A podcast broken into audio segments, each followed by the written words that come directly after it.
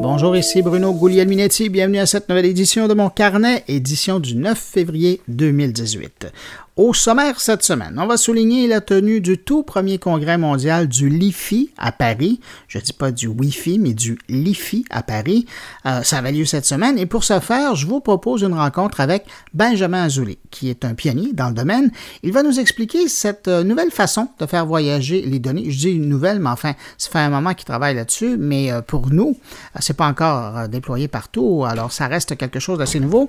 parce que le LIFI, ça sert notamment notamment à utiliser la lumière pour se brancher à Internet. Pas pire quand même, hein? imaginez un endroit où lorsqu'il y aurait de la lumière, ben, il y aurait de l'accès Internet. Alors, on va parler de ça. Sinon, cette semaine, mon ex-collègue Julien Bro lançait une application qui va probablement ravir les gens qui investissent à la bourse. Je parle de l'application Art Bacon qui permet de surveiller ses investissements en direct à l'aide de, de différents outils intelligents.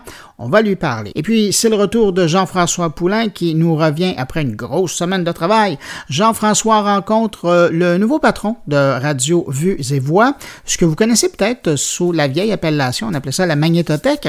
Alors ensemble, ils parlent de voix synthétique, mais aussi de l'importance de la voix dans le contexte du numérique. Après tout ça, à la toute fin de mon carnet, c'est Stéphane Ricoul qui viendra nous rejoindre pour livrer son billet éditorial. Cette semaine, Stéphane s'intéresse aux entreprises, mais pas nécessairement à celles du boom numérique. Euh, avant de revenir sur l'actualité techno de la semaine, je prends quand même un instant pour saluer des gens qui ont pris le temps d'écouter mon carnet. Euh, salutations toutes particulières à David Pinchot, André Tremblay, Nicolas Bigot, Maxime Giguère et Myriam Lozon. Merci à vous cinq pour votre écoute et puis bien évidemment, ben merci à vous hein, qui m'accueillez aujourd'hui avec mes collègues entre vos deux oreilles.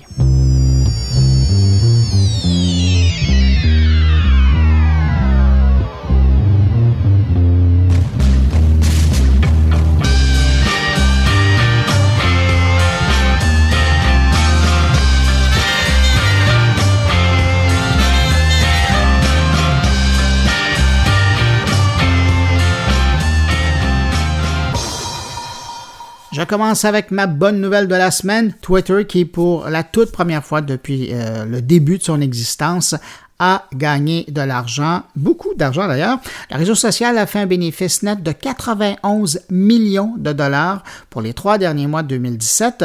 Euh, pour vous donner une idée, l'an dernier, au même moment, on parlait plutôt d'une perte de 167 millions. Voilà une bonne nouvelle qui devrait faire cesser les rumeurs au sujet de la fin du réseau social. La direction a fait des gros changements dans les derniers mois et le public et les annonceurs semblent avoir répondu positivement à ces changements.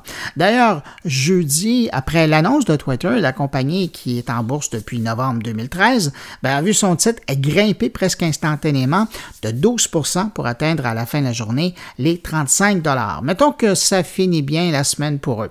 Et, quand je vous parle de gros changements chez Twitter, je pense notamment aux partenariats qu'ils ont fait avec des médias pour amener les diffuseurs à diffuser en direct sur Twitter pour compléter l'expérience des utilisateurs, mais aussi surtout le passage des 140 caractères aux 240 80 caractères, euh, ce qui a donné un regain en quelque sorte au réseau parce que les gens avaient un peu plus de place pour s'exprimer. Et puis, ben, il y a quand même le facteur Trump, hein, l'utilisateur de Twitter le plus connu, peut-être pas le plus lu, euh, qui, qui est un facteur à ne pas négliger. Alors bref, tant mieux, les choses vont mieux pour Twitter, alors on les salue.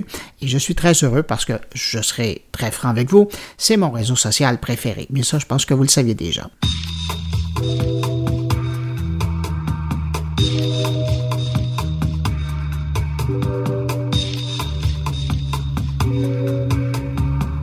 Va poursuivre dans l'actualité des réseaux sociaux, ou devrais-je dire, dans ce cas-ci, des fausses nouvelles. Je parle de cette histoire concernant Facebook qui a circulé cette semaine. Alors non, Facebook ne limite pas le nombre de messages à 25 amis. Oui, Facebook a fait beaucoup de ménage dans ses algorithmes. Oui, les pages n'apparaissent plus dans vos fils de nouvelles, mais quand même, Facebook n'a pas fait le coup aux utilisateurs de limiter leur fil d'actualité aux messages provenant de 25 amis. Dans les faits, Facebook l'a encore confirmé cette semaine, et je les cite, nous classons le fil d'actualité en fonction de la pertinence de chaque publication. Et bien que nous ayons apporté quelques mises à jour euh, susceptibles d'augmenter le nombre de publications de vos amis, votre flux d'actualité n'est pas limité à 25 d'entre eux. Je termine la citation.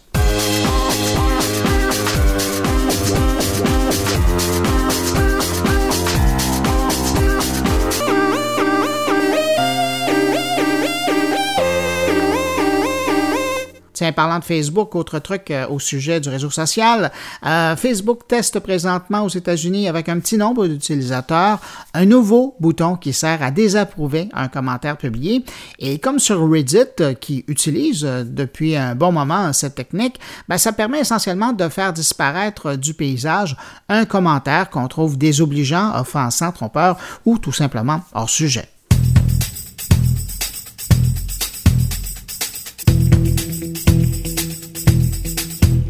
Sinon, le moins qu'on puisse dire, c'est que ça va mal dans le merveilleux monde de la tablette. Pour un treizième trimestre de suite, le marché des tablettes poursuit son déclin. Selon un rapport du cabinet IDC, on parle d'un recul de 6,5% par rapport à l'année précédente et concrètement, ça, ça veut dire qu'on parle de 163 millions d'unités vendues dans le monde. Euh, dans ce paysage, deux choses à retenir. D'abord, tout le monde descend sauf Apple qui demeure le leader dans le domaine avec 27% de part de marché et qui connaît une bonne année euh, grâce à la sortie de son iPad Pro. Et puis, le second fait à garder en tête, c'est que le seul fabricant qui connaît vraiment une bonne croissance digne de mention, c'est Amazon, avec ses liseuses et ses tablettes qui, elles, sont vendues beaucoup moins cher que la plupart des autres tablettes sur le marché et donc trouvent facilement leur public. Maintenant, si on regarde euh, ce qui peut expliquer cette diminution des ventes comparativement aux autres produits électroniques, ben, c'est en partie parce qu'il y a un faible taux de renouvellement de ce type d'équipement. On n'a pas nécessairement besoin du dernier modèle le plus puissant des tablettes pour regarder un film, prendre ses courriels, lire un livre ou jouer à un jeu mobile.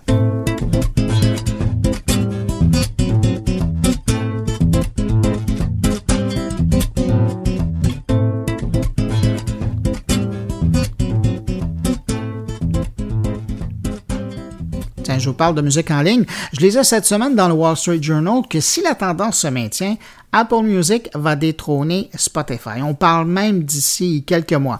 L'affirmation est basée sur une croissance mensuelle de 5% pour le service d'Apple et de 2 pour Spotify. Mais bon, pour le moment, on parle encore de 36 millions d'abonnés payants pour Apple Music contre 70 millions d'utilisateurs payants pour Spotify, mais l'Américain se rapproche tranquillement pas vite du service suédois.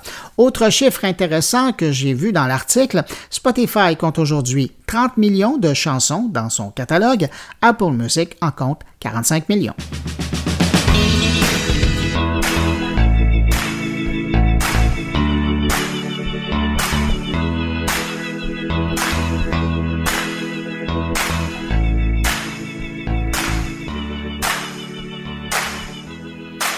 Un petit clin d'œil aérien. Tiens, en passant, je vous salue tout particulièrement si vous êtes en avion ou à l'aéroport en train d'écouter mon carnet. Je vous souhaite un bon vol. Donc, je disais un petit clin d'œil aérien, c'est que je veux faire un coup de chapeau à British Airways qui est en train d'installer dans tous ses appareils le Wi-Fi pour se brancher à Internet. Vous me direz que c'est pas nouveau, euh, d'autres le font depuis longtemps, et puis vous avez tout à fait raison, mais le transporteur British Airways a décidé d'offrir deux forfaits. Et c'est là que je trouve l'initiative très honorable. Désormais, vous aurez à bord de ces appareils de British Airways deux forfaits disponibles, soit celui pour naviguer en genre texte et et l'autre pour regarder de la vidéo sur Netflix et les autres services qui proposent la vidéo. Évidemment, avec deux services bien différents, ben, vous aurez deux prix différents, mais au moins pour ceux qui veulent payer, eh la chose sera désormais possible.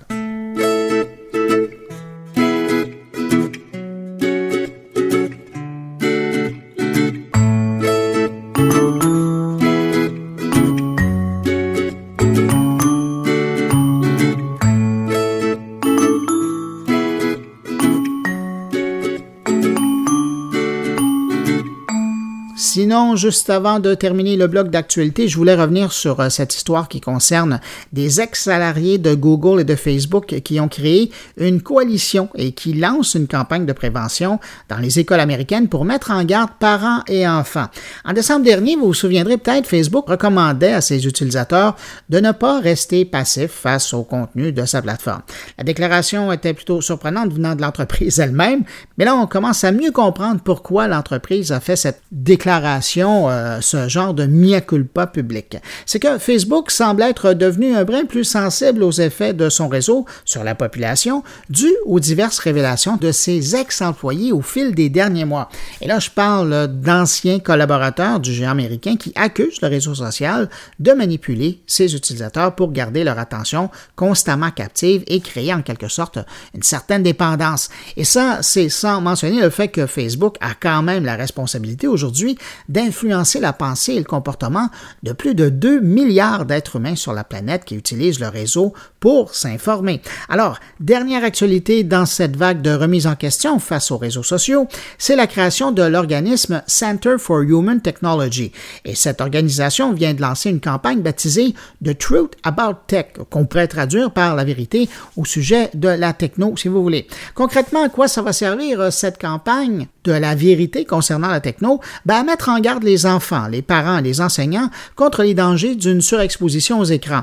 Et c'est particulièrement important pour les enfants alors que leur cerveau est encore en pleine formation. Et donc, la surexposition aux écrans les rend plus vulnérables que les adultes pour développer une dépendance aux écrans. Mais dans les faits, tout le monde serait concerné par le phénomène et ses effets négatifs comme le stress, l'anxiété, l'insomnie ou même la dépression selon les anciens de Google et de Facebook. Ça, c'est pour l'aspect social, si vous voulez, mais la nouvelle coalition travaille également sur un front politique parce que les anciens qui ont formé l'organisation Center for Human Technology tiennent également à restreindre le pouvoir des grandes entreprises technologiques de Silicon Valley.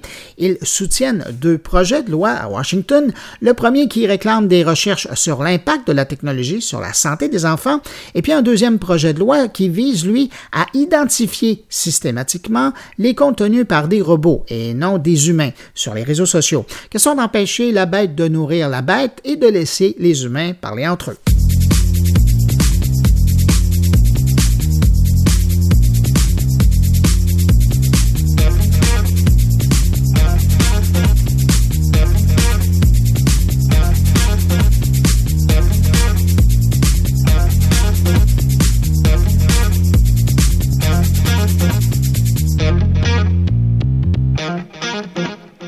Cette semaine, entre deux bordées de neige, la ville de Paris, qu'on appelle aussi la ville lumière, portait très bien cette appellation. Parce que c'est là que se tenait cette semaine le tout premier congrès mondial du LiFi, cette technologie qui permet de faire circuler des données par la lumière, notamment l'Internet.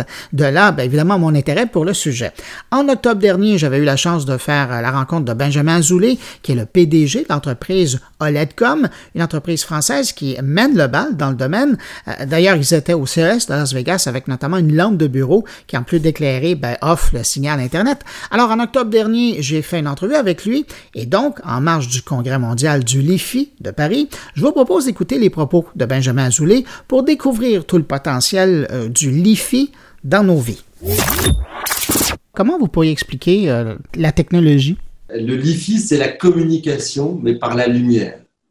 Le Wi-Fi, c'est le wireless fidelity le LiFi, c'est Light Fidelity. C'est de la communication, mais au lieu d'utiliser les ondes radiofréquences, on va utiliser le clignotement des LED, puisque les LED est un semi-conducteur et clignote extrêmement rapidement, à plus d'un million de fois par seconde, on arrive à transmettre de la lumière. Les gros avantages de cette technologie, c'est pas, pas d'ondes radiofréquences, donc pas d'impact potentiel sur la santé une vitesse de transmission extrêmement rapide parce que le spectre de la lumière visible est énorme. Donc, on arrive à 224 gigas par seconde en laboratoire qui ont été atteints à l'université d'Oxford. C'est énorme. Et enfin, euh, la sécurité. Aujourd'hui, on parle beaucoup de sécurité de données. Je sais que votre gouvernement fédéral s'intéresse beaucoup au LIFI, justement pour euh, euh, améliorer la sécurité dans les bureaux, parce que la lumière ne traverse pas les murs et confère du coup à un niveau de sécurité bien supérieur à celui du Wi-Fi. Le Li-Fi n'a pas vocation à remplacer complètement le Wi-Fi parce qu'il y a un petit peu moins de mobilité.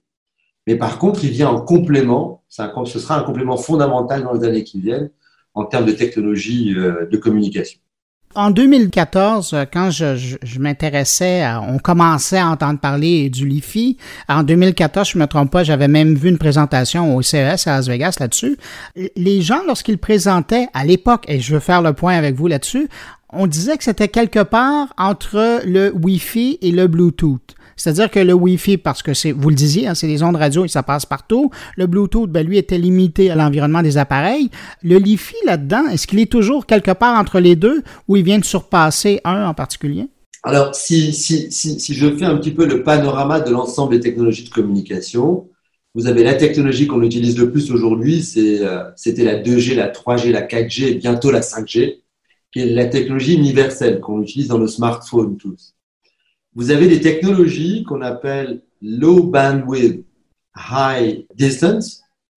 Euh, ce sont les technologies qui permettent de déplacer une très faible quantité d'informations, mais sur des très longues distances. On utilise beaucoup ça dans les objets connectés. Ce sont des technologies qui s'appellent Sigfox, qui s'appellent LoRa, ou bien le Narrowband IoT qui est une nouvelle. Euh, donc, nous, on va se situer dans les technologies de courte portée, donc les derniers mètres de la communication, mais avec des très hauts débits. Le Wi-Fi permet en théorie de communiquer jusqu'à 100 mètres. C'est jamais, jamais vrai. Hein. Quand vous êtes à 100 mètres, vous, n'avez pratiquement plus de, plus de, plus de signal mais et le Wi-Fi quelques dizaines de mètres. On est arrivé à communiquer à 50 mètres dans les voitures pour communiquer de véhicule à véhicule, même partant de brouillard avec avec du Wi-Fi. Euh, donc ce sont des technologies de courte portée à très très haut débit. Voilà ce qui caractérise le, le, le, Bluetooth, il va se situer, euh, je pense, plutôt dans du très, bas débit, puisqu'on ne peut pas dépasser plus d'un méga aujourd'hui avec, euh, avec, avec du Bluetooth. Vous avez mentionné le monde de l'automobile euh, et je fais un clin d'œil à ça parce que j'ai trouvé ça fascinant. En faisant des recherches, je voyais qu'il y avait des entreprises qui étudiaient la possibilité de brancher une voiture à l'autre, euh, justement en communiquant, ce qui permet, dans un contexte où on parle des voitures autonomes, euh, c'est un système encore plus embarqué qui permet une certaine sécurité. Là. Si toutes les voitures se parlent l'une aux autres, on vient de régler bien des problèmes. Ah bah, c'est tout à fait vrai. Euh, l'une des applications du LiFi, c'est la communication de véhicule à véhicule. D'ailleurs, le professeur Stuart Topsou, qui a créé la société OLEDcom, qui a, qui a été le co-inventeur du LiFi en 2005, il a commencé à travailler dessus en pensant à un projet de véhicule autonome. C'était un projet qui s'appelait Moveo à l'époque. Il fallait euh, organiser un train de véhicules connectés entre Paris et Lyon sur, sur, sur l'autoroute. Et c'était ça le projet. Et lui a eu justement l'idée de se dire bah, pourquoi on ne pourrait pas communiquer avec un élément qui existe déjà dans les véhicules, c'était la LED. C'était les, euh, c'était des... Et il a commencé à travailler sur le Li-Fi comme ça. Et effectivement, aujourd'hui, on sait que pour le véhicule autonome, euh, il, y existera plusieurs technologies qui vont se complémenter les, les unes aux autres. Vous connaissez le, ce qu'on appelle le radar, euh, les ultrasons qui vous servent à, à, vous garer avec les petites bip, bip, bip, bip là, vous voyez, qui, qui existent depuis longtemps. Alors, c'est, une technologie qui existe déjà, hein, qui, permet de repérer les obstacles à très courte distance. Vous avez une technologie qui s'appelle le LIDAR, c'est à base de laser qui permet de repérer les obstacles euh, à, plusieurs centaines de mètres, qui aujourd'hui est en train d'être équipé. Et beaucoup de technologies dans le véhicule euh, autonome viennent aussi euh, de la caméra. C'est-à-dire qu'on va faire de la reconnaissance de forme on va reconnaître son environnement et pouvoir donner de l'information. Et le LiFi va permettre de communiquer à environ 50 mètres. C'est ce que je vous disais aujourd'hui. Euh, à 50 mètres, même par temps de brouillard, et même quand il pleut, on arrive à, on arrive à communiquer. Et du coup, c'est une technologie extrêmement intéressante qui va venir en complément des autres. Un véhicule autonome, pour être fiable, il a besoin de pouvoir s'appuyer sur ce qu'on appelle la redondance en termes de communication. S'il y en a une qui marche pas, il faut qu'il s'appuie sur l'autre. Et c'est la raison pour laquelle nous pense que le défi va être un très bon complément aux technologies existantes actuelles pour le véhicule autonome. Monsieur Azoulay, on peut imaginer aussi des applications dans le contexte aérien. Euh, de plus en plus, les clients, les consommateurs veulent être branchés et même les systèmes des appareils entre eux de communication. On peut penser à de l'application dans les avions, dans les hôpitaux, dans les endroits où il y a énormément d'équipements qui fonctionnent avec euh, des ondes hertziennes. Et là, vous arrivez en utilisant simplement la lumière. C'est exactement ça. Alors, bien sûr, on travaille avec des équipementiers automobiles pour intégrer euh, le LiFi dans l'avion. Alors, pourquoi le LiFi dans l'avion? Parce que, euh, comme vous dites, c'est un environnement qui est confiné. Donc, dès qu'on a trop de répétiteurs Wi-Fi, on arrive tout de suite à une saturation qui fait qu'on n'arrive plus à communiquer. Il y a une sorte de brouillard électromagnétique qui est créé rapidement, qui fait qu'on n'arrive plus à communiquer dans un avion avec, avec des ondes hertziennes. Le LiFi apporte, un, une connectivité sécurisée. Imaginez dans un avion, les gens veulent pas trop qu'on puisse hacker leur signal. Et aussi, euh, comme c'est de la lumière, il y a besoin de moins d'infrastructures. C'est-à-dire le poids total dans un avion est beaucoup plus faible. Donc, euh, donc aujourd'hui, Airbus, par exemple, s'intéresse beaucoup à cette technologie et nous travaillons avec certains d'autres équipementiers. Alors, je suis sous NDA, je peux pas trop euh, en parler malheureusement, je fais un peu de teasing. Mais oui, ils s'intéressent tous à ce sujet-là. Dans les hôpitaux, en France, nous avons équipé le premier hôpital en, en, LIFI dans ce qu'on appelle le pôle mère-enfant de l'hôpital, la maternité, la pédiatrie et le néonatal, parce que ce sont les environnements où sont, on a des personnes fragiles et on ne veut pas les, euh, les exposer aux ondes électromagnétiques, aux ondes radiofréquentes. Donc là, on a des solutions qui permettent aux médecins de se connecter dans ces environnements-là, parce qu'il a besoin, pour certains actes médicaux, d'accéder au dossier médical du patient. C'est le protocole. Pour une transfusion, vous savez, en France, le médecin a besoin d'avoir les informations qui datent de moins de deux heures pour respecter le protocole. Donc, on apporte une connectivité en LiFi dans ces environnements. Prenons ce scénario-là euh, hospitalier, donc c'est d'assez bonne surface. Vous parliez d'une distance d'environ 50 mètres. Est-ce que ça veut dire qu'un établissement, par exemple, qui serait branché en LiFi aurait besoin d'une multitude de répétiteurs installés? Comment ça fonctionnerait? En, fait, on, le fait à l'occasion de, de, la lédification de l'hôpital. Aujourd'hui, tous les bâtiments aujourd'hui, de près ou de loin, sont en train de passer au LED parce que vous consommez cinq fois moins d'électricité quand vous passez au LED. Et tout l'enjeu aujourd'hui, c'est que au lieu de passer au LED, on est en train petit à petit de passer au LED et le LiFi intégré. Donc c'est un petit modem euh, qu'on intègre directement dans la dans l'éclairage. Il n'y a pas besoin d'installer des répétiteurs puisque c'est l'éclairage qui lui-même est prééquipé en, euh, en LiFi. Donc c'est comme ça que ça fonctionne aujourd'hui. Je vais vous donner un exemple qui nous est arrivé, un très beau projet qu'on est en train de signer sur Paris. C'est le métro de Paris. Euh, on a fait des tests sur la station la plus complexe, la station de la Défense. Ils nous ont expliqué que si ça marchait à la Défense, ça marcherait partout. et ça a fonctionné. Donc l'idée, euh, euh, dans la station de métro à Paris, on change les tubes, vous savez, les tubes néons, entre 2h et 5h du matin, la nuit. Et, c'est un cycle qui, qui se... c'est un cycle de 5 ans. Tous les 5 ans, toutes les stations de métro sont relampées. On appelle ça le relamping. Et donc, ce qu'on fait, nous, c'est qu'on va intégrer notre petit modem LiFi dans les tubes, qui fait qu'à la prochaine relamping, on va changer les tubes par des tubes qui vont être équipés de LiFi. Donc, c'est le, moment idéal pour, rentrer, pour mettre du LiFi, c'est le moment où on va passer au LED, parce qu'on a une grosse économie d'énergie grâce à cette nouvelle technologie. Les LED ont également un autre avantage, c'est qu'elles ont une durée de vie beaucoup plus longue, ce qui fait qu'il y a dix fois moins de produits et de déchets à recycler.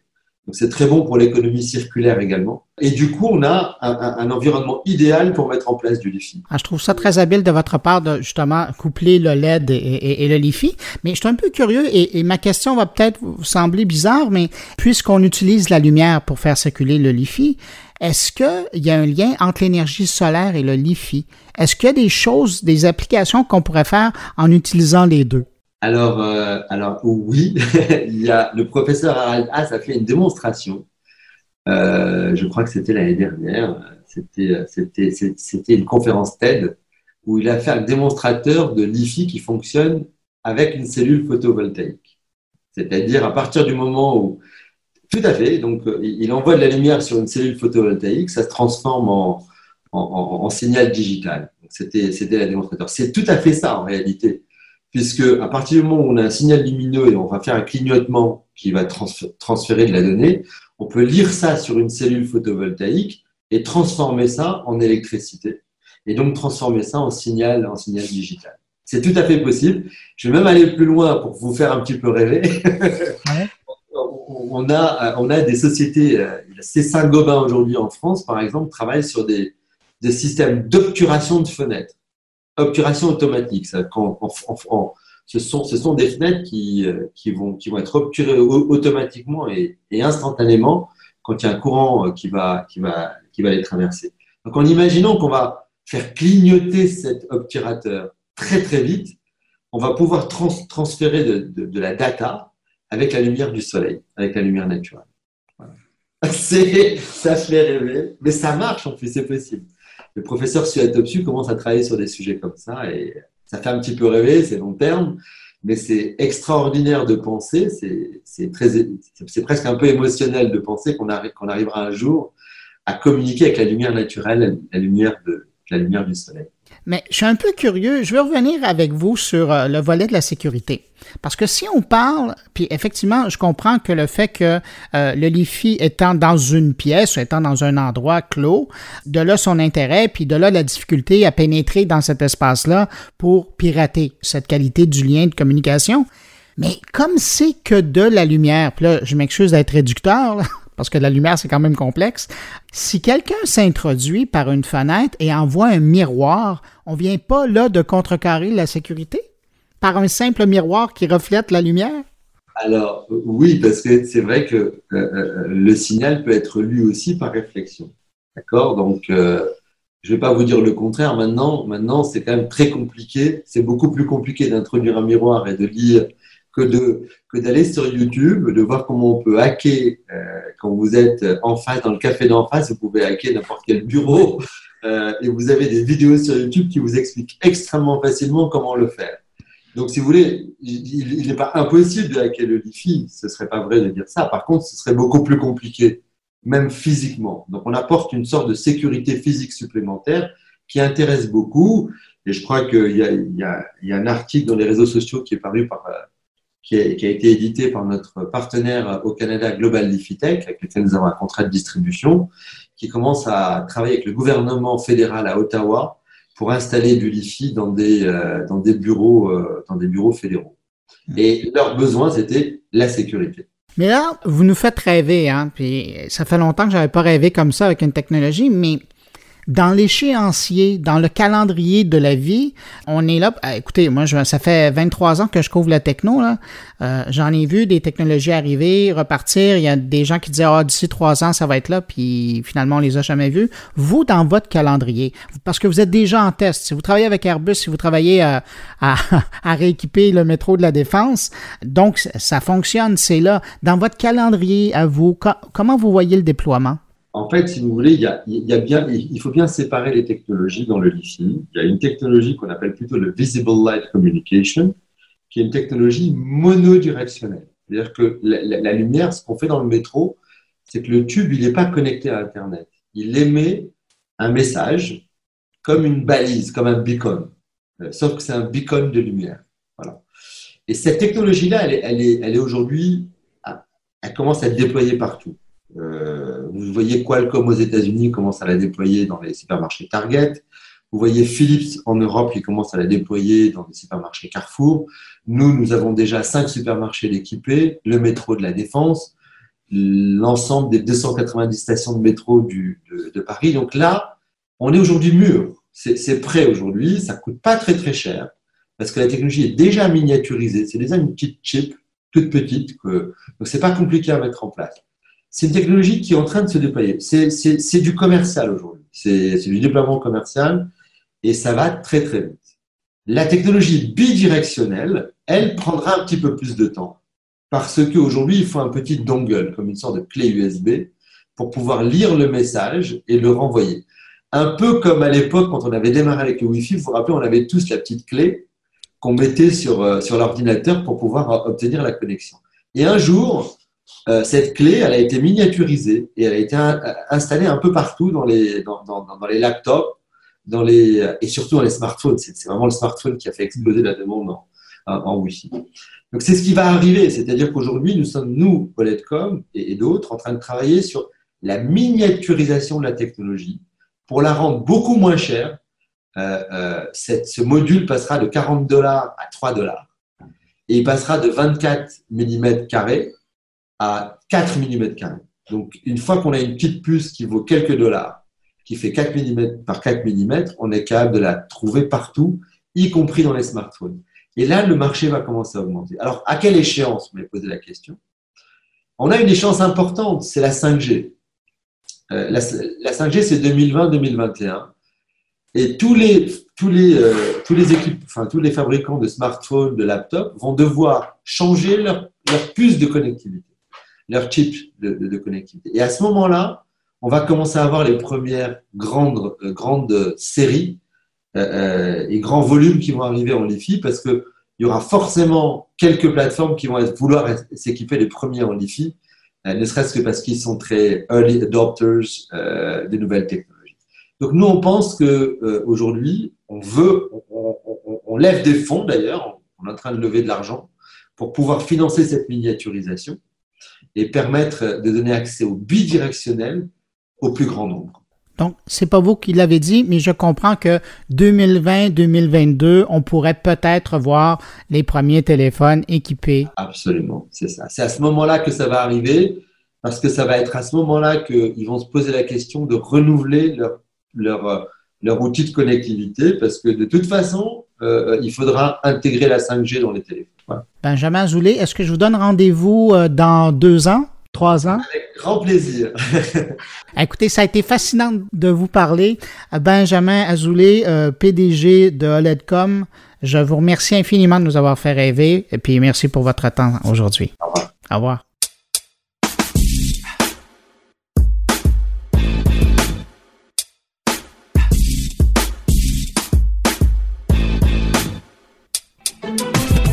Dans l'actualité des applications cette semaine, il y avait le lancement de l'application financière Hard Bacon. C'est une création québécoise qui va permettre aux investisseurs qui utilisent l'application d'accéder à divers outils d'analyse pour leur permettre de surveiller leur investissement boursier de plus près.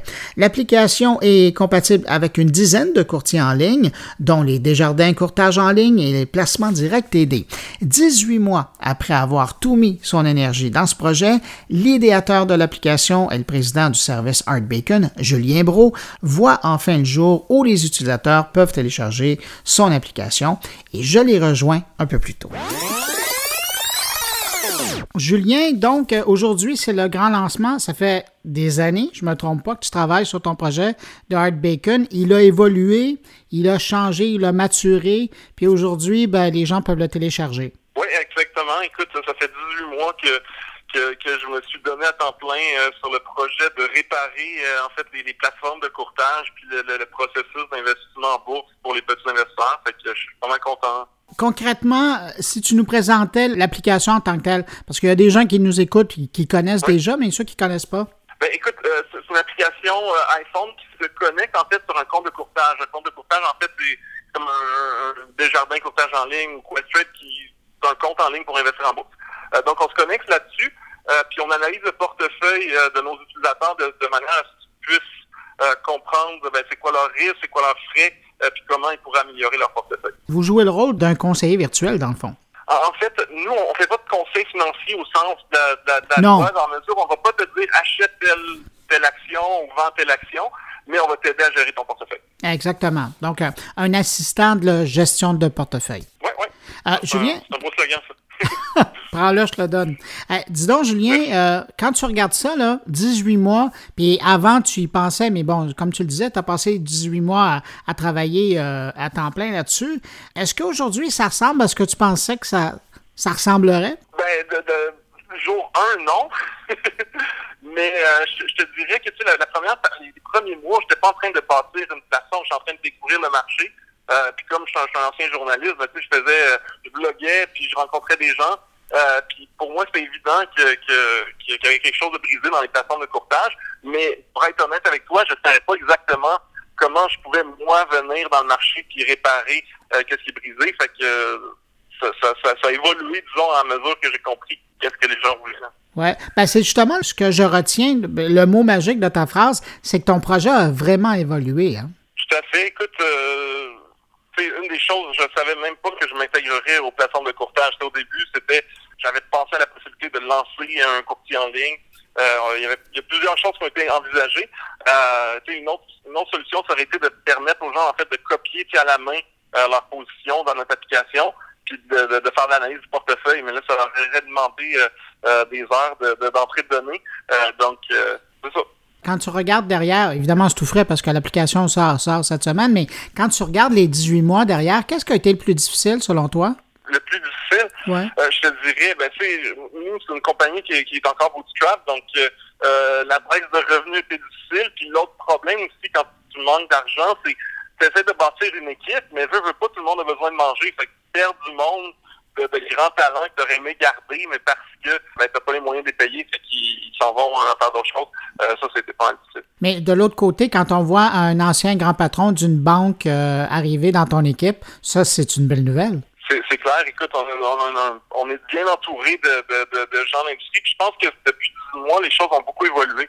Je pense que c'est devenu, dans, l'industrie de la finance, c'est devenu très clair que les fintechs allaient, euh, prendre des, parts de marché. Euh, puis tout le monde veut, veut s'associer à ça puis, puis être du bon côté de l'histoire. Tu arrives vraiment dans un bon moment, là. Effectivement, il y a des gens qui lancent, qui se lancent trop tôt. Si je m'étais lancé dans ce projet-là il y a, il y a cinq ans, euh, je pense que je serais mort. Euh, des fois, tu te lances trop tard aussi. Moi, je pense que quelqu'un qui se lance, je pense pas qu'il est trop tard, mais il est un peu tard, disons, pour quelqu'un qui se lance aujourd'hui. Euh, donc, euh, j'étais un peu chanceux là-dessus. Et ce que ça fait, c'est que le marché est prêt et puis tu es le premier à arriver sur le marché. C'est une belle position à avoir. Effectivement. Qu'est-ce qui reste devant toi à faire? Parce que c'est beau, l'application sort, mais là, les gens vont commencer à l'utiliser. C'est quoi les défis qui sont devant toi? Ben, une des choses, c'est qu'à mesure qu'on commence à avoir des utilisateurs, ben, les gens nous demandent des, fonctionnalités, puis nous disent, ben, ça, c'est frustrant. Donc, c'est sûr que le, travail n'est pas fini. C'est une belle application, mais le travail commence. Euh, puis c'est sûr qu'elle va, va évoluer. On, sait, on sait qui on est. Euh, donc, euh, je pense pas qu'elle va faire quelque chose de complètement différent. Euh, mais, c'est clair que, que, le produit va, évoluer au courant des prochains mois. Corrige-moi si je me trompe. Pour le moment, l'application est uniquement disponible pour iOS? Oui, euh, c'est une application iPhone seulement. Je, te dirais, on, a des plans de faire Android, mais ça va, ça va attendre ça au courant de l'année qu'on le promet. On n'a pas encore commencé le développement. Ben écoute, Julien, je te souhaite une bonne semaine de lancement.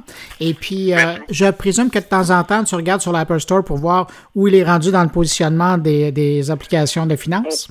Oui, c'est ça. on était, on était la dernière fois que j'ai regardé, mais le, le but, c'est de dépasser les plateformes de courtage. Là. Donc, euh, euh, c'est ça, je, vois ça évoluer, mais euh, j'ai bien confiance.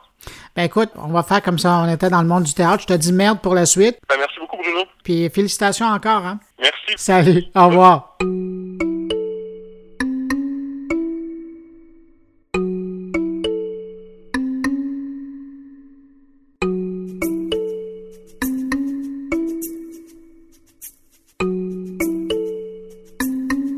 Si c'est comme moi, il vous a manqué la semaine passée, mais je suis bien content parce qu'on le retrouve cette semaine. Jean-François Poulain, salut! Bonjour Bruno, comment ça va? Ça va très bien. Hey Jean-François, là, tu me fais vraiment plaisir.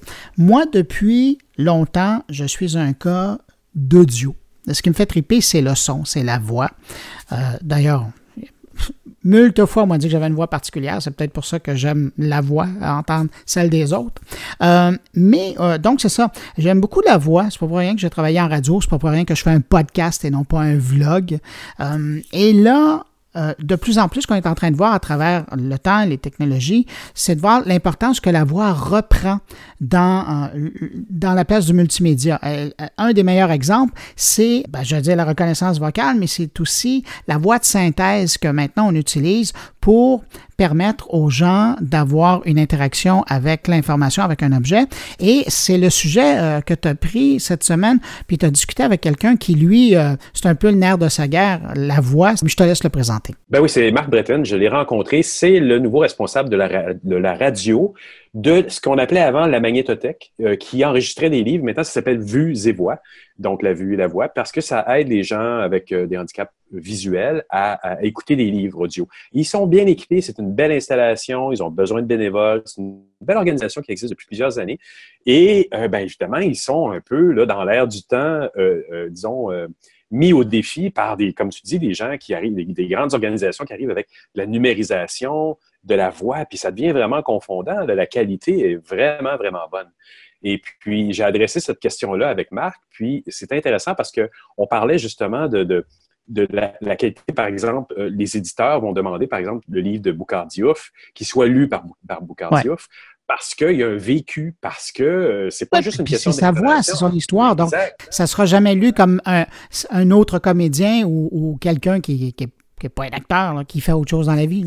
Exactement. Puis ça, ça, ça, ça, embarque avec sa, lecture tout son vécu à lui. Le handicap de sa jambe, le, le, fait qu'il soit noir dans une société euh, québécoise. Tu sais, c'est toutes des, des, problématiques que lui a vécues. Donc, quand il lit son propre livre, ben, il, il transmet les émotions que lui a, fait quand il les a écrits. Puis c'est la même chose, si quelqu'un lit un livre, ben, il lit le livre de quelqu'un d'autre, mais si Boucard, par exemple, lirait le livre de, de, de, quelqu'un d'autre, ben, il va le lire avec, puis tu vas le sentir, ça va être l'expérience de Boucard à travers ce nouveau livre-là. Puis ça, c'est encore, puis ça tient quasiment du théâtre, puis on en parle avec Marc mm-hmm. dans, dans, dans, ça, puis ils ont fait des expérimentations aussi. Puis on le voit dans le podcast aussi, c'est des choses qui reviennent de faire des podcasts qui sont des espèces de, de de téléfeuilleton euh, euh, audio où on ramène des trucs qui étaient faits quoi dans les années 30, 40. Oui, avec les téléthéâtres, ben, les, les radiothéâtres, pardon. Hein. Les radiothéâtres dont on parle dans l'entrevue. Donc, tous ces éléments-là sont des points d'inflexion pour ceux qui ramènent de l'autre côté avec les Google et autres de ce monde, les Google Home aussi à qui on s'adresse, on parle, on a une personnalité de l'autre côté qu'est-ce que ça va être? Puis tu as vu la, publicité du Super Bowl aussi. On ben avait Alexa qui était en panne et qui les remplaçait, mais c'était des grandes voix, des voix de vedettes. Donc tout ça, c'était des clins d'œil un petit peu à cette réflexion-là qu'on a entre la voix de synthèse, la voix réelle, mais la voix réelle est pas juste réelle, entre guillemets, elle est tout un bagage de la personne qui, qui, qui l'apprend, qui l'interprète, qui va interpréter des choses pour nous. Pour nous, c'est ça, on reste des humains derrière la machine. Oui, et puis c'est pour ça que c'est magique aussi, parce que derrière la voix, il y a quelqu'un. La voix transporte cette histoire-là, transporte la personne. La voix, ça a une personnalité. C'est pour ça qu'il y a encore des techniques de détection, de reconnaissance. C'est, on, arrive à reconnaître la personne justement en écoutant sa voix. C'est, c'est, comme une empreinte digitale. Ça, ça fait partie de qui c'est. Et donc, c'est ça. Alors, évidemment, eux, ils sont dans une situation un peu particulière, hein, parce que ça fait longtemps qu'ils font ça, de la, de la vocalisation littéraire. j'invente l'expression, c'est pas ça, mais de mettre en voix les mots des gens.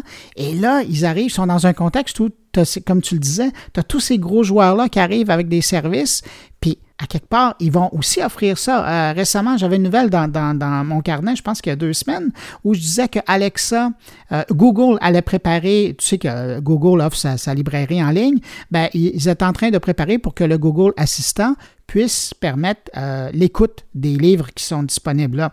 Mais Amazon le fait déjà sur son Echo euh, grâce à Alexa. Tu peux déjà écouter les livres de Audible à partir de ton Echo. Euh, tu peux euh, écouter certains livres à partir du magasin Amazon. On est rendu là, là. Absolument. Et, c'est une masse incroyable d'informations qui pourront être lues par ces lecteurs-là. En même temps, peut-être qu'il va y avoir une complémentarité aussi, parce que le storytelling, le, fait de se faire raconter une histoire par quelque chose ou quelqu'un à qui on s'identifie, il y a quelque chose d'intéressant là. D'un autre côté, Marc le dit dans l'entrevue aussi, il y a tout un pan éducationnel où te faire lire un livre de physique, tu n'as pas besoin qu'il soit lu par Boucard Diouf. il peut être lu par une voix de synthèse et c'est peut-être plus pertinent. Puis on parle aussi des, des gens, les non-voyants, eux, sont capables de se faire lire à un débit incroyable, un débit que, que nous, voyants, on, on, perdrait, de, ouais, on perdrait. Ça parle très, très, très, très rapidement. Donc, il y a, il y a, tous ces éléments-là qui jouent. Et là, une voix de synthèse prend sa, sa, pertinence parce qu'il va lire sans émotion, il va lire très, très, très rapidement. Hmm. Donc, c'est ça qu'on voit dans l'entrevue. Ça reste que c'est un outil pratique, c'est un outil qui va se développer, mais entre-temps, c'est encore les gens de vues et voix qui ont l'avance, en tout cas. Ben oui, je pense. Puis comme je disais, je pense que ça va peut-être être une, continu, une complémentarité dans le temps. On va probablement encore avoir un bon bout de temps, avoir besoin de gens qui donnent une note humaine, comme nous on le fait dans le podcast, à, un contenu. Puis la même chose avec Vues et Voix, qui lisent des histoires et amènent cette note humaine. Mais eux-mêmes sont en expérimentation. Ils vont, ils poussent plus loin comment on fait pour personnifier plus, comment on fait pour donner une note. Ils sont en compétition contre Google, donc on doit évoluer, on doit aller faire quelque chose dans ce créneau-là. tu sais, c'est drôle, tu me fais penser, euh, ton sujet d'aujourd'hui me fait penser, en 2009, à l'époque où j'étais encore à Radio-Canada et que je faisais le, carnet techno en podcast, évidemment, j'étais tout seul là-dessus, puis je m'étais amusé en 2009 à, euh, aller euh, patenter dans le système. Je me souviens plus c'était quoi le système de lecture vocale de IBM, mais je l'avais installé sur mon ordinateur et je lui faisais lire. Il y avait un nom, je m'excuse, ça, me sort de la tête, mais euh, donc je lui faisais lire. J'avais pris une voix féminine parce que la voix, il y avait déjà moi qui était là, là mais donc une voix féminine pour faire différent. Et je lui faisais lire des extraits de trucs que j'avais trouvé intéressants, des, des du, texte que j'avais trouvé sur, sur, sur Internet. Mais évidemment, à l'époque, bon, la la, voix de synthèse était beaucoup moins agréable à, écouter, à regarder aussi, parce que maintenant, on n'a pas fini aussi dans la pixelisation, mais, euh, mais ça faisait déjà, j'allais dire, une compagnie, une voix différente. Mais on savait que c'était un ordinateur qui parlait. Aujourd'hui, quand je regarde récemment, j'avais vu sur, euh, sur les internets un test qui avait été fait, je pense que c'est avec une équipe de Google, et tu n'arrives pas à savoir laquelle est la voix de l'être humain et celle qui est celle de l'ordinateur. Exact. On est rendu là, tu sais c'est confondant. Mais, et, même, ils sont capables, puis on en parle aussi dans l'entrevue, ils sont capables de surligner des éléments dans le texte et pour dire ceci, tu mets de l'emphase, ceci, tu mets une émotion Y, ceci, tu mets une émotion autre. Hey, on est ailleurs, là. Mais encore là, on n'est pas encore, je dis, je dis bien, je mets de l'emphase sur encore, on n'est pas encore capable de nécessairement de faire cette identification avec un, personnage. On, moi, je m'identifie à Bruno, Bruno a un parcours similaire à moi, ou Boucard a un, parcours qui m'intéresse. Il lit le texte, je m'identifie à son parcours et je suis les émotions qu'il met aux endroits où il les met. Je pense que tant qu'il y aura de l'humain dans l'équation, on va avoir besoin de se faire raconter une histoire par un autre être humain dans certains cas. Ouais, mais t'imagines, avec tout ce qui est le, du deep learning, la machine va apprendre rapidement à, à recopier les émotions des, des gens. Non, mais c'est ça qui va arriver, hein. Puis c'est drôle parce que tu me refais ça la voix, moi, ça me passionne. À un moment donné, on avait pensé, avec, euh, c'était avec Jean Gagnon, euh, un autre réalisateur de Radio-Canada, on voulait aller faire de l'échantillonnage. Mais à l'époque, on n'avait pas la technologie qu'il y a aujourd'hui, mais on voulait aller découper les, mots euh, de texte d'une petite pièce de théâtre qu'on aurait fait jouer à la radio à des comédiens qui étaient décédés et on aurait été chercher mot à mot. On aurait fait comme un échantillonnage là, pour arriver à recréer, à recréer du matériel écoute, c'est presque à l'époque du ruban, puis on s'arrêtait avec des lames, mais aujourd'hui, euh, tu donnes euh, tout ce qui a été joué par un comédien à une machine, il va apprendre à savoir répéter cette voix-là, à la moduler en fonction de ce que tu veux. Et là, le metteur en scène ou le réalisateur ben, va juste dire, là, tu joues plus fort, là, tu joues moins fort, là, tu mets de l'action, là, tu mets une chute dans ta phrase tu mets plus de temps qu'avec un humain, mais tu peux arriver à faire ça. Alors viendra le blockchain ou la façon d'authentifier que je, suis bien en train d'écouter Bruno Gaminetti ou Boucard Diouf gérer une petite coche comme on a sur Facebook ou sur Twitter, persona identifié. On devra en venir là parce que moi, je vais vouloir être certain que la personne qui est au bout me, me transmet vraiment le bagage de vécu qu'il a eu voilà, je pense qu'on va en venir à ça assez rapidement. Hmm. J'ai l'impression qu'il y a des gens qui, ont les sourcils pas mal au plafond là, à nous écouter. Absolument, tant mieux, on est là pour ça. Jean-François, merci beaucoup pour ton entrevue cette semaine. On l'écoute à l'instant, puis on se retrouve la semaine prochaine. Salut. Merci, bye. Ben, en fait, c'est ça. C'est que hmm, nous, on a comme un double challenge. Euh, le premier, c'est qu'effectivement, le service qu'on rend aujourd'hui euh, au travers des lecteurs de, de, livres audio adaptés ou de lecture de documents pour des organismes pour les non-voyants, euh, on s'aperçoit qu'il y a une concurrence forte sur notre activité qui est que euh, il y a des nouveaux formats qui sont euh, des formats simplement écrits mais avec des, complétés par des programmes de lecture de, de voix de synthèse. Dans l'éducation nationale, par exemple, euh, où nous on essaye de se positionner en produisant des livres audio euh, adapté pour les jeunes en difficulté d'apprentissage. La réponse qu'on nous donne souvent, c'est qu'ils préfèrent peut-être investir de l'argent sur euh, des programmes de synthèse vocale permettant à l'élève de de, de, de, de, suivre le texte et d'avoir une voix de synthèse. Euh, les livres audio, euh, nous on a, on a des programmes de, voix de synthèse et on a, on a enregistré quelques livres en voix de synthèse pour le fun, pour voir ce que ça donnait. Moi, ma conclusion personnelle, mais c'est très personnel, mais je suis, assez convaincu de ça, c'est que jamais la, voix de synthèse ne pourra compétitionner avec la voix humaine sur tout ce qui touche euh, l'art au sens large, ou je veux dire la littérature, ou euh, la poésie, ou euh, puisqu'on parle de, livres. Donc finalement, il y a deux types de, de livres et deux types de documents un document euh, froid, je dirais, euh, purement euh, scientifique, ouais, ou administratif, peut très bien être lu par une voix de synthèse dont les progrès sont remarquables et c'est vrai que ça se rapproche de plus en plus de la voix humaine. Ce qui, ce qui va manquer, moi je fais souvent la comparaison avec, je suis assez proche de gens qui travaillent dans, dans l'animation, le, 3D, la réalité virtuelle. Euh, ils ont fait des, progrès énormes. C'est hallucinant ce qu'on peut faire aujourd'hui euh, en créant euh, des images, des décors, des personnages, des animaux fictifs. leur challenge, et à peu près les seuls à y parvenir presque, c'est les gens de Disney, parce que eux ont le temps de développer des films sur 6 ou 8 ans. Mais ce qui se fait aujourd'hui en animation à Montréal, pourtant des films très commerciaux et importants, euh, ils essayent de challenger la, le, réel. Euh, alors, dans, en image, le, un des challenges les, plus importants, c'est par exemple les cheveux, les poils. C'est quelque chose qui est très difficile à, à, rendre naturel. Mais la voix, pour la voix, euh, un, ils utilisent des acteurs, puis des acteurs connus, et puis de bons acteurs. Parce que le, le problème, euh, par exemple, dans le regard, et tu le vois certaines pubs qui utilisent des animaux en 3D, on essaie de leur donner un caractère humain, on essaye de, créer des émotions. C'est très difficile. Donc c'est ce qui m'amène moi au, au, livre audio et puis à, la, voix humaine, c'est que euh, quand on te lit un roman, euh, parce que dans le fond c'est ça, on te lit pour toi, c'est un peu comme euh, ça nous ramène à l'enfance, euh, à la mère ou au père ou aux grands-parents qui te lisaient un conte, une histoire, etc. Et même si euh, les parents en question n'étaient pas des grands acteurs, tu t'aperçois toujours qu'il y a une sorte de caricature où la mère mime la situation, crée, amplifie l'émotion, etc. Nous, dans, notre expérience de livre audio, le, le, les lecteurs apportent une, cette dimension-là émotionnelle. Et je vois pas comment, pour le moment, euh, pour, le moment pour, le moment, comment la voix de synthèse va être capable d'apporter de, cette dimension-là? C'est la dimension d'intrigue, de la peur dans la voix, le sourire dans la voix, euh, l'émotion, les pleurs, euh, le, le, le, doute, enfin toutes ces notions-là qui sont des, des, des couleurs euh, de, très importantes de la voix. Moi, j'ai découvert aussi cet aspect-là en travaillant avec des non-voyants c'est que le, la, le, niveau de perception euh, de l'émotion chez les non-voyants euh, est en, bien plus fort que, que, le nôtre, encore, ou du moins plus conscient.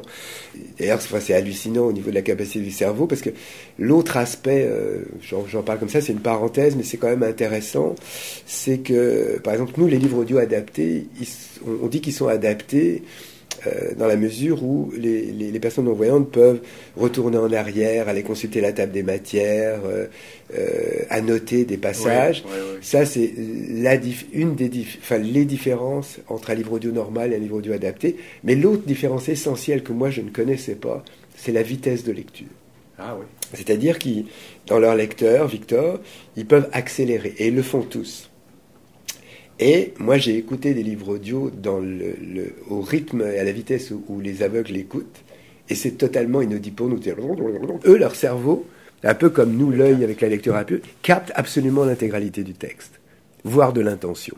Donc là, euh, c'est tout ça pour faire une sorte de, de bridge sur, sur ta question, c'est que je crois que la subtilité de la voix humaine, de l'intention qu'on met, des sentiments qu'on met, va être extrêmement difficile à accoter euh, par la voie de synthèse. Et, et j'imagine également que la personne qui lit, je veux dire, deux, trois, quatre personnes peuvent lire le même livre, mais, mais transporter Alors, le bagage complètement différent. différent ben c'est, le cas de, des pièces de théâtre et des réinterprétations, des ressorties ou des remakes de films, où la lecture du, du réalisateur, mais des comédiens, est, est, est différente. D'ailleurs, tu me disais que vous le faites aussi des fois, c'est un peu des présentations quasiment théâtrales. Vous avez plusieurs intervenants qui enregistrent un livre. Oui, on, a fait des essais là-dessus, où, là, on, on, approche du théâtre, ou c'est l'ancien théâtre qu'on entendait à la radio. Euh, moi, je me rappelle, enfant, euh, donc on n'avait pas la télé, les médias sociaux, etc. Et il y avait des émissions de radio, euh, de théâtre, où, où on, a, on avait des émotions, on avait peur. Il y avait un truc qui s'appelait le théâtre de l'étrange, je me rappelle, qui était très mystérieux. Et puis, ça revient dans le monde des podcasts, d'ailleurs. Oui, ça revient. Oui, oui. Moi, je, je, je, crois que le retour des podcasts, c'est aussi pour ça que nous on s'investit beaucoup sur cette radio, euh, en essayant de revenir à la radio traditionnelle de, d'avant. De, euh, voilà, je suis en train de mettre en place une émission de nuit avec une fille qui a une voix absolument hallucinante, très grave, c'est un peu à la Macha Béranger, des voix qu'on entendait dans le temps, et qui est une radio de dialogue de nuit, s'appelle les voix de nuit, où les gens peuvent appeler, euh, elle, est thérapeute et, sophrologue, et avoir une, sorte de rapport de d'aide, de, soutien, d'écoute. Et ça, c'est, je crois que jamais euh, un appareil, euh, encore que je, suis, très prudent parce que quand je vois l'évolution des choses, euh, tu sais, même je vois en ce moment, on, travaille avec les gens d'Amazon pour, les livres audio, et eux ont des programmes euh, pour leurs lecteurs. Euh, très très étonnant, c'est que le livre est lu et codifié par couleur. ils ont des codes couleurs. donc le texte est stabilo-bossé, effectivement, enfin sur l'écran, c'est sur iPad. Et euh, disons que euh, tel, le jaune, c'est du dialogue, le rose, c'est euh, ça, ça, qualifie les émotions, ça aide le lecteur dans, dans c'est une sorte de, c'est comme si ce serait un, mise, un metteur en scène virtuel, tu sais, pour permettre à, à, de, le lire en, de le lire en, en conséquence de l'émotion. Wow. Et donc, le sachant, eux pourraient modéliser ça et avoir une voix artificielle. C'est ça que je me, c'est ça que je me dis.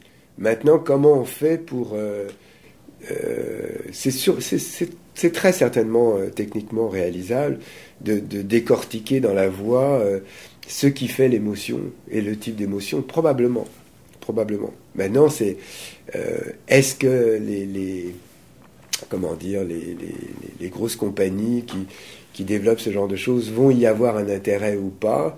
Euh, est-ce qu'il y a un marché pour ça ou pas? Est-ce que ça coûtera moins cher de lire des livres audio euh, euh, en synthèse, même en y rajoutant de l'émotion? C'est tu sais, écouté l'autre jour un, reportage sur les nouveaux métiers à venir, il semblerait que 85% des, des futurs métiers sont même pas connus pour les 5 ans à venir. Mais peut-être que ce qui va faire la différence aussi, comme tu disais tout à l'heure, c'est Boucard Diouf qui le lit en ben, conséquence de l'expérience de vie qu'on connaît. tout à l'heure, tu parlais du handicap, le fait de sa jambe, le fait qu'il c'est un noir dans une société de blancs. C'est pas nécessairement un handicap, mais c'en est un. Non, non, mais c'est sûr que la voix porte tout ça. Oui, c'est ça, c'est ça, exactement. Sa voix et tout ce qu'il lit va porter ces émotions-là. Et est-ce qu'on va être capable de le faire? Il, va falloir littéralement modéliser chaque livre en disant Là, c'est Boucard Diouf qui le lit, tu vas devoir mettre de l'émotion au moment où on va te parler d'un handicap à la jambe. Oui, c'est un peu. C'est beaucoup de travail pour, euh, alors que l'humain va le faire naturellement. Parce que l'humain, même à la première lecture, immédiatement induit, euh, induit une émotion dans sa lecture, et à haute voix, on va dire. Mais euh, c'est ça. Que la première fois que tu m'as dit que vous, vous aviez Boukardiouf pour lire un livre, lire son livre en l'occurrence, ben, pour moi ça me donne une émotion parce que je, je, je, je vais l'écouter. Mais euh, tu sais, on, peut prendre même des personnages moins, moins denses. Par exemple, Claudette Dion, la sœur de, euh, c'est le titre de son livre de, de Céline. Bah, elle, quand c'est autobiographique, les gens vont y mettre du, du, du de l'émotion. Il y a une sorte d'histoire qui transparaît dans leur voix. Et ça a été la même chose chez les, les auteurs. Maintenant, tu as des, as des gens qui écrivent de façon remarquable, mais déjà pour écrire un livre, il faut être un peu euh, quelqu'un en introspection, mais voire, euh, comment dire, intraverti, il n'est pas toujours évident que ces gens-là s'achevent. Il y a des très grands auteurs qui sont passés à des émissions de télévision et qui ont fait des bides absolus. Puis on, en vient à, tous ces paradigmes-là en ce moment aussi avec les Google Home et, autres de ce monde. Et euh, on est en train d'éduquer également toute une génération de jeunes à, des voix de femmes, des fois, à des voix d'hommes. C'est ça. Tu as toujours l'option de choisir. Moi, je sais, je suis pour les GPS, par exemple. C'est vrai que le choix de la voix, Google Home, c'est sûr que à terme, d'arriver à ce que, le, dans le fond, euh, les Siri et autres, au lieu d'être un Siri commun à chacun, deviennent ta personnalité, la représentation de ta famille ou ta maison et tes valeurs.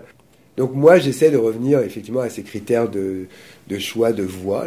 En temps radio, c'est compliqué parce que tu as, as, la voix, tu as la personnalité, puis tu as aussi le, l'expérience de la personne et puis euh, aussi les, ses centres d'intérêt. Euh, moi, je, comme je délègue beaucoup, j'aime que les animateurs puissent choisir eux-mêmes leur sujet, leur thème, euh, leur chronique, et puis arrivent à quelque chose qui leur tient à cœur, qui font passer. Ben là aussi, mm. ça s'entend dans la voix. Tu me parlais tout à l'heure de, de, de, de Canalem. Tu vois, il est clair que le matin, où on est plus une radio de service et où on a aussi la volonté de donner la parole à des bénévoles qui s'impliquent beaucoup dans notre cause, D'ailleurs, nous, nous, quand on enregistre euh, des livres, euh, tant pour la BNQ que, bientôt pour Audible, le choix de la voix, et eux, ils nous envoient un casting. C'est exactement comme dans un film en disant, ben, fonction de l'histoire et de ce qui est dit, euh, c'est une femme entre 35 et 40 ans, avec ou sans accent. C'est un débat intéressant. Pour le moment, moi, je suis pas inquiet pour, pour Vues et Voix, loin de là. Et puis, moi, je continue à penser, puis c'est ce que dit tout le monde, y compris dans la répartition des temps de travail, l'évolution de la technologie, tout ce qui va toucher le profondément humain et l'émotionnel, donc les arts, la littérature, ne pourra, à mon avis, pas être remplacé par une machine. Pas à court terme, en tout cas. Pas à court terme. Mais ça reste que la machine est là pour servir l'humain. Oui. Je pense qu'il y aura toujours un moment où l'humain devra être présent pour livrer quelque chose à l'humain aussi. Et, c'est là aussi où, pour revenir à notre débat initial, la voix de synthèse, la voix humaine, il y a un moment donné, c'est, c'est quand même toujours plus rassurant de se dire qu'il y a un humain derrière ce que tu entends, y compris des messages publicitaires ou donc c'est ça. Écoute Marc, je te, je te remercie beaucoup pour cette entrevue. Plaisir.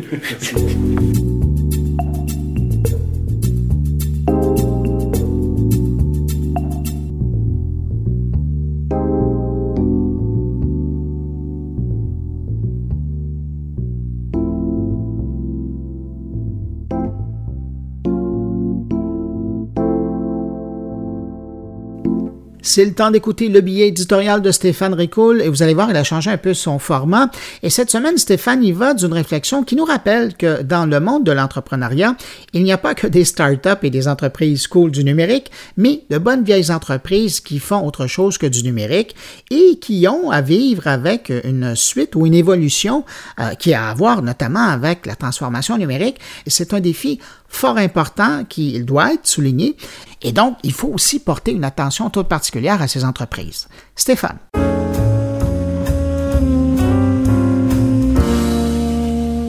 Bonjour Bruno et euh, bonjour à tous tes auditeurs. Je voulais commencer par euh, une, petite parenthèse du fait que dans euh, la parole que tu me donnes à travers ton carnet, et je t'en remercie énormément, je prends souvent position. Euh, mais je voulais quand même dédouaner quelque chose, comme quoi ces prises de position-là, ben, ça veut pas dire que toi, tu es d'accord ou que tu les endosses.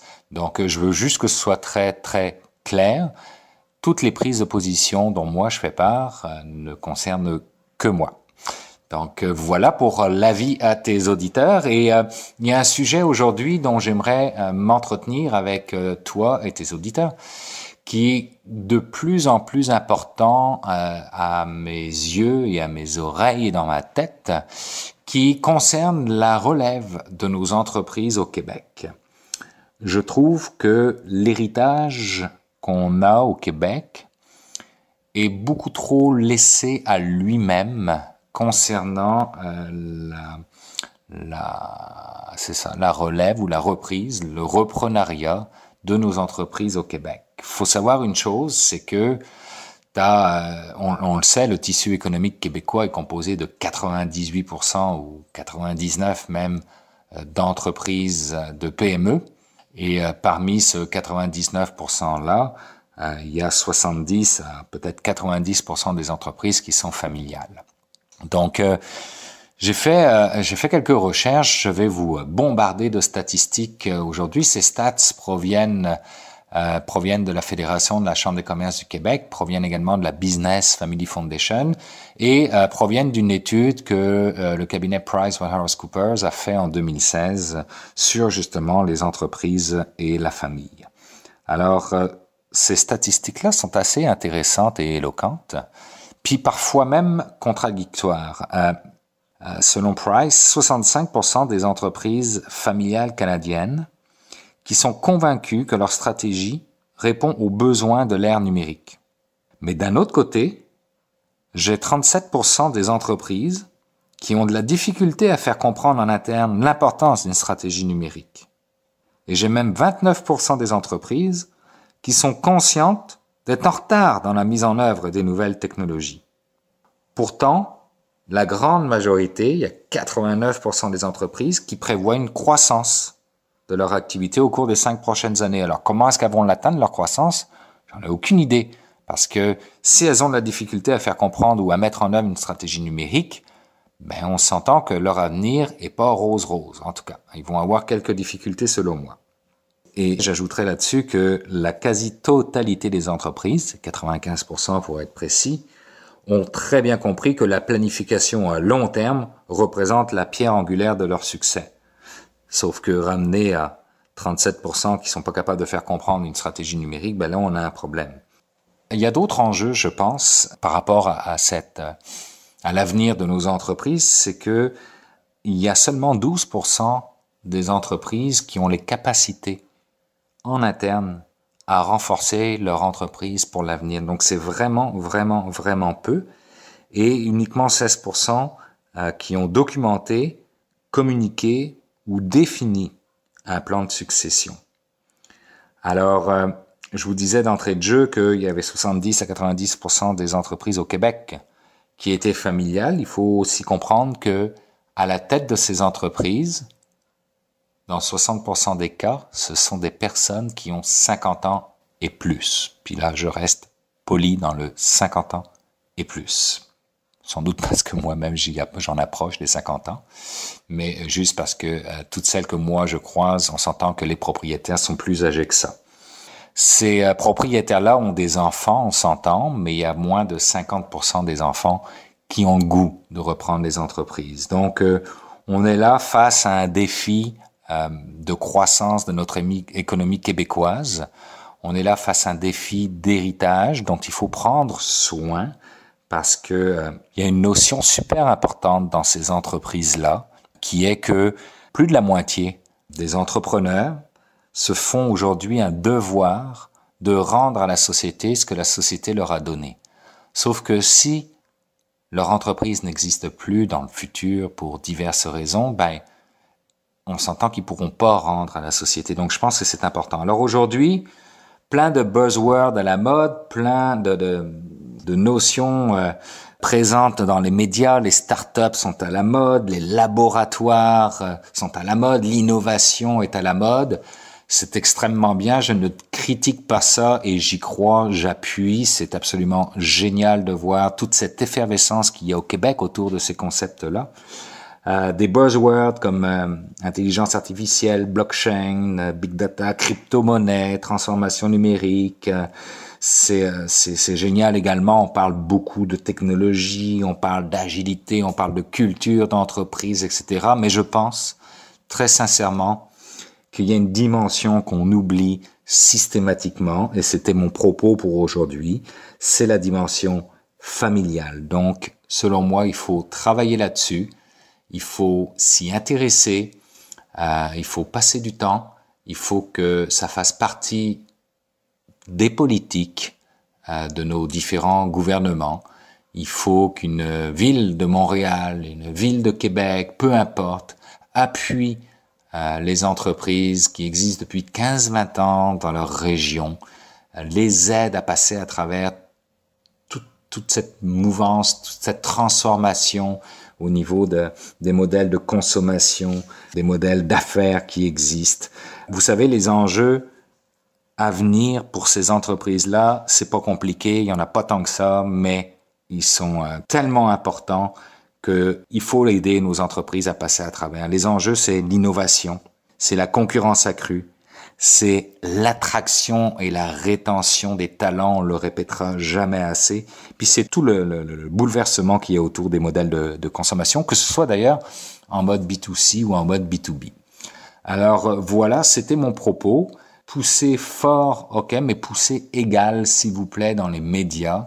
Il n'y a pas que le monde des startups, il n'y a pas que le monde de l'innovation et de l'intelligence artificielle il y a aussi nos bonnes vieilles entreprises, manufacturières ou non, qui existent depuis très longtemps, qui font rouler notre économie, qu'on ne peut pas se permettre de voir disparaître pour de nombreuses raisons, mais surtout parce que économiquement parlant, elles pèsent lourd au Québec.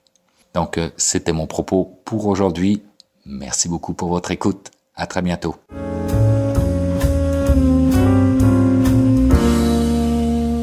Et bien voilà, c'est tout pour cette édition de mon carnet pour cette semaine. N'hésitez pas à passer le mot autour de vous, vous le savez. Si vous pensez que quelqu'un autour de vous pourrait être intéressé par euh, mon carnet, le podcast, ben, vous les invitez à venir écouter ce qui est déjà en ligne et puis euh, prendre rendez-vous pour euh, le vendredi prochain. parce que plus il y aura de gens qui écoutera mon carnet, ben, plus nous serons heureux à le faire. Parce que dans le fond, c'est ça un peu notre paye, hein, c'est de savoir qu'il y a des gens qui écoutent. Alors, si vous désirez me laisser un mot, vous pouvez le faire en passant par la page Facebook de mon carnet, par le biais de mon compte Twitter ou sur ma page SoundCloud ou encore, évidemment, sur la version blog de mon carnet à l'adresse moncarnet.com. Merci d'avoir été là. Je vous souhaite une excellente semaine. Je vous retrouve vendredi prochain pour une nouvelle édition de mon carnet. Au revoir.